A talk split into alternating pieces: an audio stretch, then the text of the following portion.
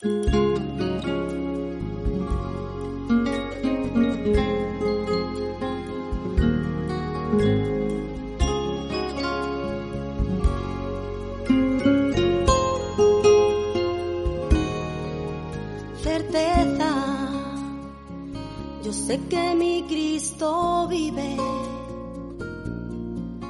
la palabra de Dios, la Biblia, hay un mensaje para ti, para mí y para toda la humanidad. El Evangelio. Es la razón, la existencia. Un mensaje para ti todas las semanas en este canal de radiodifusión cristiano Luz a las Naciones, un estudio expositivo de la palabra de Dios, edificando sobre el verdadero fundamento de los apóstoles y profetas, siendo la principal piedra del ángulo Jesucristo mismo. Cristo está cerca, es mi certeza. Síguenos en directo o en cualquiera de nuestros canales y recuerda que Dios tiene un mensaje para ti.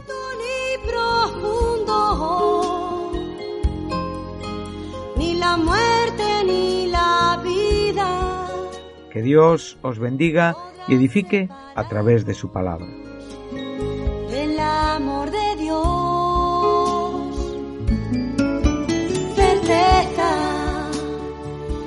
Sé que mi Cristo vive, certeza, para Él no hay nada imposible, certeza, es la razón, la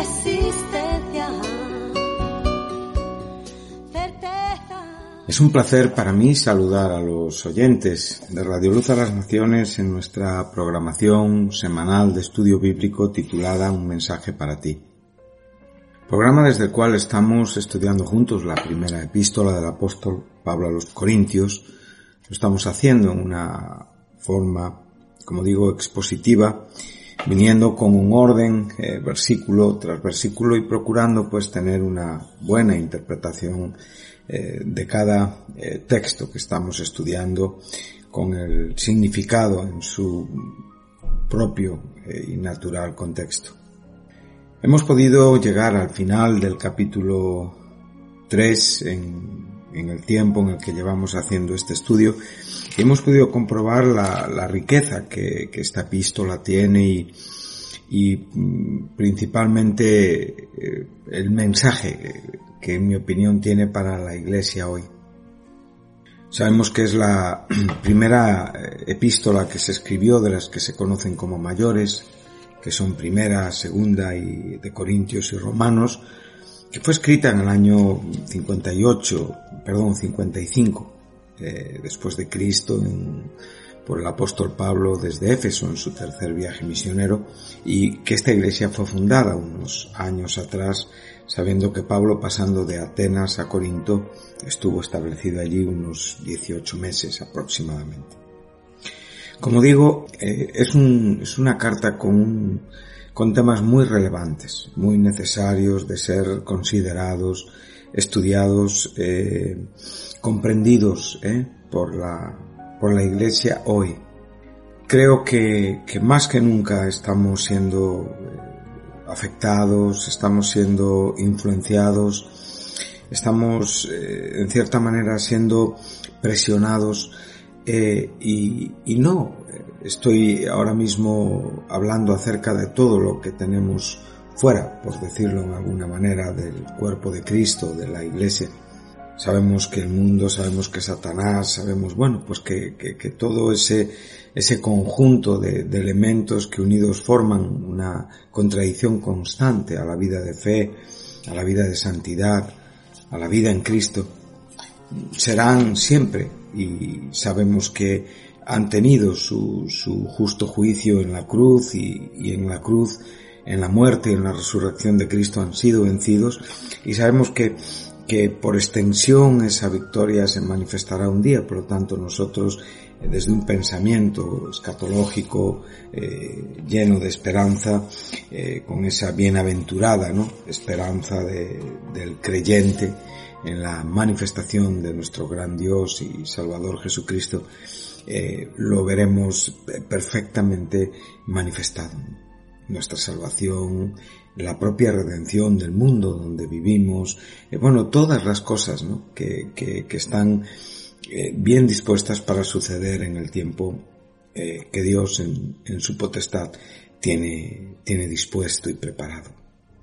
Pero aquí la presión es interior. Aquí realmente, como digo, es, son los propios cristianos de la iglesia los que están haciendo el daño, los que están causando eh, las divisiones, los que están haciendo estragos y los que están abocando eh, bajo la propia advertencia del apóstol a la iglesia, evidentemente, a una destrucción. Entonces, esto cambia un poquito el escenario donde estamos eh, a veces mm, entendiendo las cosas. Casi siempre estamos, como digo, eh, dirigiendo nuestra mirada hacia el mundo y es, es importante ya que no debemos de amar al mundo ni lo que hay en el mundo, ya que eso es una evidencia inequívoca que el amor del Padre, el entendimiento de la vida espiritual que el Padre nos otorgó y sus desarrollos eh, no están en las personas que se mueven en estas maneras. Sabemos perfectamente que que nuestra carne ha sido crucificada y que hemos muerto al hombre de, pecado y por lo tanto bajo la, realidad de que somos templos del Espíritu Santo tenemos la, capacidad, el poder divino para, para poder eh, hacer una clara resistencia y poder tener una victoria ante cualquier actividad carnal que haya que se levante o que atente eh, contra la verdad de Dios en nuestros corazones. Sabemos perfectamente que Satanás también ha sido juzgado y en, la cruz de Cristo ha sido derrotado, él sabe de esta derrota y sabemos que su, que su, que su acción obedece a esa ira que irá en crescendo, que irá en aumento y que cada vez se irá manifestando más clara y que evidentemente nos está llevando a esos momentos donde, como digo, pues el mundo vivirá esa, esa tribulación eh, futura donde realmente la Iglesia experimentará las promesas que, el Señor le, ha dado y donde el propio Jesucristo eh, aparecerá para, para mostrarse de nuevo al mundo y manifestarse con sus santos y eh, llevar a esta, a esta tierra afectada y maldita por el pecado, eh, pues a, un, a una situación de renuevo en el reino milenial de Cristo pero a veces no tenemos mucha claridad acerca de la, de, la oposición que tenemos dentro, como digo, de nuestras propias iglesias. Es un, eh, el capítulo 3 de la primera epístola de Corintios, bueno, todo ya el desarrollo de los primeros capítulos y todo la epístola en general está hablando de la gran batalla que a veces los propios creyentes tienen en sus conductas, en sus actitudes, en sus desprecios, en sus divisiones, en sus comparaciones, en sus competiciones, eh, bueno, en, actitudes que están más relacionadas con, el mundo y con la carnalidad que con la vida espiritualmente sensata y cabal. Y esto es algo que, como digo, eh, tenemos que prestar mucha atención porque si somos honestos, sabemos que sucede. Es, precioso ver cómo, cómo tenemos pocos textos en el Nuevo Testamento que con tanta claridad estén hablándonos de la iglesia local, de esa iglesia física, como bien el propio apóstol nos enseña la iglesia de Dios que está en Corinto. Sabemos que, todo lo que el apóstol Pablo escribió y, todas las cartas pastorales que podemos encontrar en el Nuevo Testamento son cartas que están dirigidas para, dar una educación espiritual, para dar ideas correctas y concretas en cuanto a conceptos, en cuanto a ministerios, en cuanto a conductas a la propia iglesia. Y también, evidentemente, sabemos que la iglesia local está presente, pero en este contexto está muy claramente presente. Pablo está citando un, grupo de personas que están claramente, eh, como digo, eh, reconocidos, eh, identificados y que están teniendo grandes problemas de, división. A veces la idea en cuanto a lo que el cuerpo de Cristo es en el sentido místico y lo que la iglesia es en el sentido local, físico, mm, la tenemos un poquito confundida y mezclada. Y eso hace que a veces viendo lo glorioso del primer término se nos olvide que, que, está implícito y que está presente en la propia iglesia donde estamos viviendo y sirviendo en esta era, evidentemente en este, en este siglo y que eh, somos un exponente de Dios, eh, un, principal argumento de Dios al mundo que está, que está perdido. Pero como el propio Nemías vivió cuando, cuando estaba en, en la labor de la propia eh, reconstrucción de los, de los muros, entre todas las oposiciones, tuvo evidentemente una oposición que era de dentro, y esa oposición él la, discernió. Y claramente eh, me gusta mucho cuando dice, eh, dice el verso 12, cuando él está observando lo que está sucediendo, dice, y entendí que Dios no lo había enviado, sino que hablaba aquella profecía contra mí porque evidentemente estaba siendo eh, afectado y sobornado. O sea, era el entendimiento interior de hombres que estaban eh, eh, con sabiduría exterior. Y esa era la intención, que Nehemías pudiera tener temor, que Nehemías pudiera equivocarse y pecar. Entonces él pudo comprender que, que, esa intención de, de, infundirle el miedo eh, estaba evitando la construcción, el desarrollo correcto de la vida espiritual, de la tarea espiritual a la cual este hombre de Dios, este líder de Dios había sido eh, llamado. Bueno, el propio Pablo está enseñándonos aquí en esta, en esta carta que estos hombres están afectados por una sabiduría exterior, pero no son personas del exterior. Ellos están convirtiendo la, la, la sabiduría espiritual en, en, sabiduría humana y carnal, vacía, fútil, inútil. Esto es algo que, que tenemos que, que, que, revisar constantemente, porque tenemos que comprender como bien eh, le dijo el apóstol y ahora sí ya vamos a entrar en los versículos que, que nos ocuparán en el tiempo de este programa, les tiene que decir, ¿acaso no sabéis que sois el templo de Dios? Primera Corintios 3:16 donde estuvimos en el último programa. Este no sabéis del apóstol eh, claramente lo que, lo que les está diciendo es que evidentemente tendrían que saber lo que no saben una vez más o sea, ¿y por qué eh, están exponiendo otra, otra sabiduría que es contraria a la sabiduría de Dios? Bueno, pues por lo que estamos hablando, porque están desarrollando vidas de carácter carnal. Y este no saber es, es una ignorancia que para mí eh, eh eh, tiene un, claro elemento exhortativo, un claro elemento de advertencia y tiene una causa que tendrá efectos. No podemos pensar que, que, podemos vivir en la iglesia sin, sin, sin una comprensión de lo que la iglesia es. Nosotros tenemos que comprender el, el, significado de la iglesia en la Biblia. No tenemos otro lugar no tenemos otro medio por el cual podemos saber realmente qué es y de qué trata y qué es el carácter y qué es lo que supone la iglesia para Dios que no sea en la escritura. Por lo tanto, el, el, el, hecho de, de, tener esta actitud eh, claramente nos está evidenciando y mostrando que estos hombres no están eh, teniendo una comprensión escritural Cristo, cuando, cuando citó en el capítulo 16 de Mateo, que, que sobre esa persona que era Él edificaría la iglesia, Él está realmente mostrando y descubriendo el significado de lo que la iglesia es y, y lo que supondría manifestar a la iglesia. Es la persona de Cristo mismo. Y esa, y, esa persona de Cristo enseguida es mostrada y enlazada con el propio sufrimiento.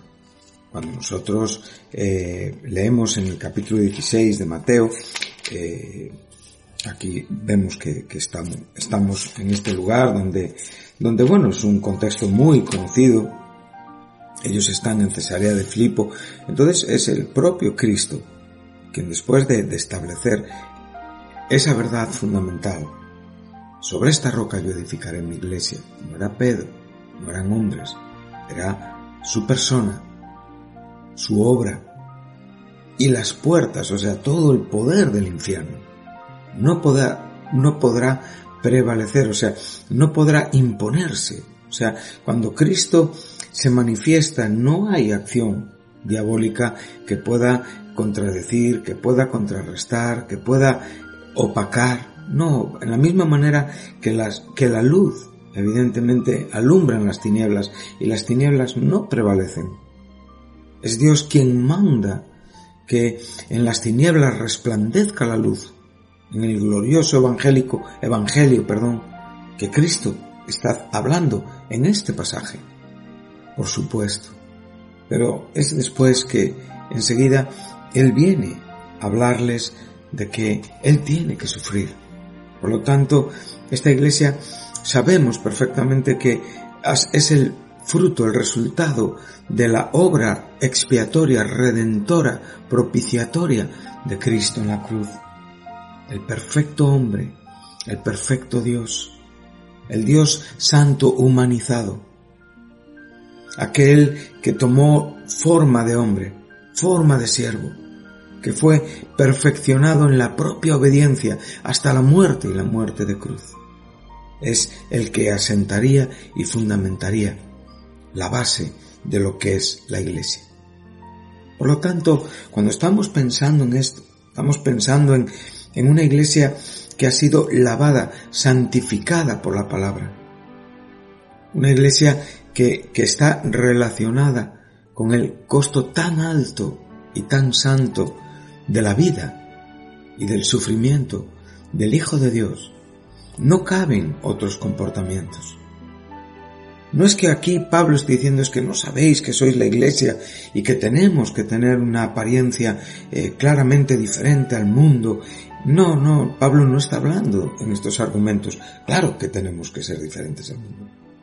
Pablo les está recordando el significado profundo de, lo que la iglesia es y es algo que tiene que estar constantemente afectando a nuestro corazón para una consecuente conducta de vida. Y ahí es donde muchas veces los creyentes nos olvidamos es donde los creyentes nos desbocamos, es donde los creyentes empezamos a entrar en unos terrenos de, de, de una vida, de un carácter tan personal que obvia y olvida por completo el deber que tenemos para con la iglesia. La iglesia tiene un sentido existencial, tiene una causa y como causa evidentemente tiene un efecto en el mundo, tiene un propósito. La iglesia tiene, tiene eh, como digo, una naturaleza de carácter eh, santo y, el propósito eh, en, su, en, la, en, la, existencia es anterior a, la propia existencia de todo. Dios ya dispuso una esposa para su hijo. Esa esposa está, estaría compuesta de pecadores que han sido traídos por el Evangelio al arrepentimiento, de hombres que han encontrado en Dios su vida, de hombres que han sido justificados por la fe en Jesucristo. Por lo tanto, no hay ni una sola pieza de esta iglesia que no haya sido lavada por la sangre del Cordero. Cuando nosotros contemplamos esta verdad, yo creo que nuestra vida tiene que empezar a comprender que tenemos deberes, que tenemos, eh, como digo, un compromiso, que tenemos responsabilidad. Quizá eh, podamos estar en competencia con algunos hermanos. Quizá pensemos que algunos hermanos no son todo lo correctos que deben. Quizá pensemos que quizá eh, mi persona eh, obedecería o, tendría un perfil un poquito superior al de otros para depende qué tipo de actividades. Quizá piense que, que no soy del todo valorado o quizá piense que, que, que bueno, que hay cosas a las cuales yo tengo que actuar, pero, pero no en una manera carnal, sino en una manera espiritual. Y es lo que Pablo está enseñando aquí. La presión, los desarreglos, los desajustes, eh, las tensiones, nacían dentro, nacían de conductas, eh, como digo, llevadas a cabo por cristianos. Y esto no es bueno, queridos hermanos. Esas divisiones, como digo, este capítulo 3 va a concluir curiosamente eh, retomando lo que han sido estos tres capítulos y, e introduciéndonos a lo que es el resto de la epístola, que va a seguir Pablo hablando de las mismas cosas, evidentemente abarcando otros matices, pero buscando la misma actitud en los creyentes corintios. Entonces, él le dice claramente que nadie se gloríe en los hombres, todo es vuestro. Pablo, Apolos, Tefas, Aquí ya tenemos tres nombres que nos aparecen en el, en el versículo 12 del primer capítulo, que eran los, los, las causas del conflicto, de las divisiones, de las disensiones que estaban evitando que realmente hubiera ese mismo propósito y esa misma mente en el pensamiento, en el parecer. Qué importante es esto que estamos, como digo, eh, hablando, ¿no? Cuando todos tenemos ese entendimiento bíblico y cristiano, que es el fruto de nuestra relación con la Escritura, aportamos a la Iglesia siempre bendición. Y somos conscientes, como digo, de que somos el templo del Espíritu Santo y que no nos falta nada.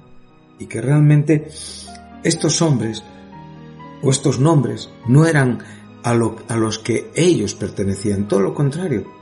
Estos pertenecían a ellos y a la vez eh, como bien viene a decir, todo, todo es de ellos. O sea, ¿qué es todo? El Evangelio que Pablo ha predicado. ¿Por qué? Porque todos son de Cristo y porque Cristo es de Dios. Oh, qué, qué tremenda declaración, ¿verdad, querido oyente? Cuando nosotros partimos de esta premisa, cuando nosotros estamos en esta comprensión, sabemos que ahí donde estamos, somos parte de un elemento importante. Somos parte de una iglesia ubicada, eh, claramente identificada, eh, con un lugar físico donde existe y donde es manifiesta. Pueden ser 20, 100, 30, 10 creyentes, pero siguen siendo una iglesia. Una iglesia que junta, comporta y conforma el cuerpo glorioso y místico de Jesucristo, la totalidad de los creyentes de todas las épocas, que un día, después de haber sido lavados y santificados, separados, llamados a o llamados de, que es lo que nos, es lo que significa el término iglesia. Está compuesta una palabra compuesta que se compone del verbo caleo, con el eh, con, esa, eh, con ese sustantivo, a veces adjetivo, eh, kletos, y la preposición ek, lo cual quiere decir llamada de o llamada a, traída desde un lugar a otro lugar. Estas cosas tienen que, que animarnos. Estas cosas tienen que, enseñarnos que no podemos ser causa de depresión interior en la iglesia, que debemos de comprender somos el templo de Dios. Como hemos visto, ellos comprendían perfectamente esta figura tanto en el pensamiento judío como en el pensamiento griego. Claro, en el pensamiento judío mucho más, con una connotación y un matiz mucho más bíblico, mucho más glorioso, sabiendo que ese santuario es donde Dios habitaba, donde Dios se manifestaba y que ellos eran el templo de Dios individual y colectivamente. Pero estas actitudes estaban destruyendo este templo y por lo tanto habría unas consecuencias. Y esas consecuencias deben de ser comprendidas y deben de ser entendidas y deben de ser oídas para, como digo, corregir actitudes. El elemento exhortativo tiene que golpear nuestro corazón corrigiendo nuestras actitudes.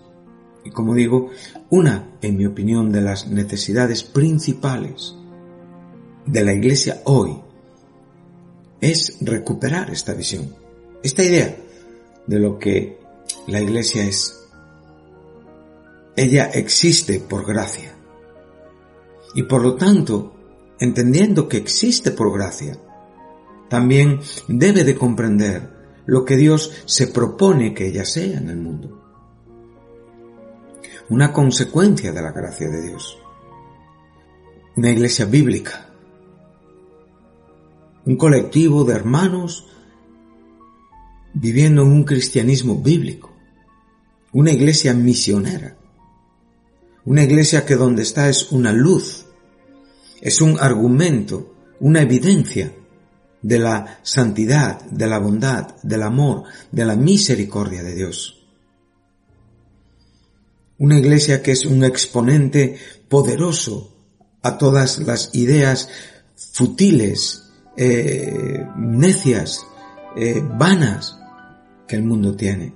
Estamos en un momento tremendamente importante en el mundo hoy. Hemos entrado, mm, digo, eh, eh, en una dinámica desde el mes de marzo, donde constantemente lo que estamos eh, preguntándonos, cuántos contagios, cuántos muertos, qué pasa con la pandemia, ha llegado una vacuna, pero todo realmente es, es, es alterado por completo y aún los propios creyentes estamos siendo afectados y nos preocupamos por estas cosas. Bueno, la Biblia nos enseña que muchas de estas cosas han sucedido en otro tiempo. Históricamente sabemos también que han sucedido y en este presente están sucediendo. Pero dentro de la preocupación sensata, dentro de los cuidados sensatos y dentro, y por favor, desde este programa cuídense, procuren no, no, no hacer locuras. Podemos ver que ahora mismo los principales contagios radican en edades más jóvenes, ¿no? Lo que al principio fue eh, los ancianos ahora son los más jóvenes en, ese deseo de, de divertirse y bueno, pues nosotros podemos hoy tener un mensaje. Podemos más que nunca ser una iglesia misionera, centrarnos, hacer que, este, que esta emisora de radio sea un, un enfoque y un desarrollo misionero al mundo con una luz espiritual. Ese es el mensaje que yo estoy tratando de trasladarles hoy. Este era el mensaje que Pablo quería dar a la iglesia de Corinto.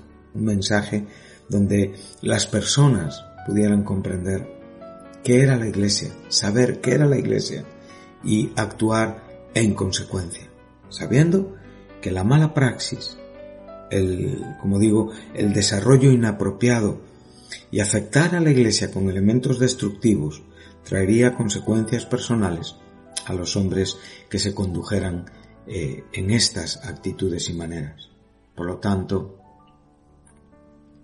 que Dios nos ayude a tomar en serio nuestras congregaciones locales, que Dios nos ayude a, a, sentir que realmente somos eh, un colectivo de carácter espiritual donde el Espíritu Santo está manifestándose poderosamente, donde el Espíritu Santo está haciendo funcionar el cuerpo en, la propia relación de los individuos en Cristo Jesús. Y que realmente esa, vida poderosa, plena, llena del Espíritu Santo eh, se, se traduce en un evangelio predicado con poder. Es posible que en este tiempo donde vivimos, quepa la posibilidad de que esto sea lo principal y más necesario en la iglesia. Como digo, tenemos muchas cosas, pero en mi opinión hay un argumento que es principal y que con todo el respeto del mundo quizá nos esté faltando, y es el fervor, es ese poder, esa vida claramente manifestada y evidenciada por la unidad en el Espíritu Santo de los creyentes. Esa unidad que con tanta claridad y con tanta sabiduría y maestría, dirigido por el Espíritu Santo, el propio apóstol nos presenta en el capítulo 4 de Efesios, donde eh, con un, con un solo versículo y una sola frase. Dice solícitos en guardar la unidad del Espíritu. O sea, una unidad que no son artimañas, ni argumentos, ni compromisos, ni conveniencias humanas. Una unidad que es absolutamente imparcial, es divina, es santa y es la consecuencia de la unidad del Espíritu Santo en la Iglesia. Un cuerpo y un espíritu, como fuisteis también llamados en una misma esperanza. Esta es la vida dentro de la Iglesia. Por lo tanto, que el Señor nos ayude y que espero que no vean muy exagerado el, el, mensaje de este contexto que estamos estudiando en cuanto a que somos el templo de Dios que es santo y que si alguno destruye el templo de Dios, Dios lo destruirá él, porque el templo de Dios que somos nosotros santo es. Hemos visto que aquí estamos ante un eh, una figura literaria llamado quiasmo en los versos 16 y 17, o sea que, como digo, las frases se relacionan la primera con la última y así sucesivamente viniendo hacia el interior eh, del párrafo. Entonces, que Dios nos ayude a recuperar esta visión, esta función y que el Espíritu Santo se manifieste con poder. Y esto, como digo, eh, será nos transformará y llevará a cabo, eh, conseguirá que, la Iglesia sea, como digo, una eh, alternativa santa en el sentido más perfecto y más bíblico en este mundo tan necesitado. Que Dios les bendiga y esta es mi oración para ustedes. Cuídense, que Dios nos preserve de todo esto que está sucediendo, pero principalmente que podamos dar gracias a Dios por estar cuidados y preservados en la bendita y preciosa sangre de Jesucristo. Que Dios les bendiga.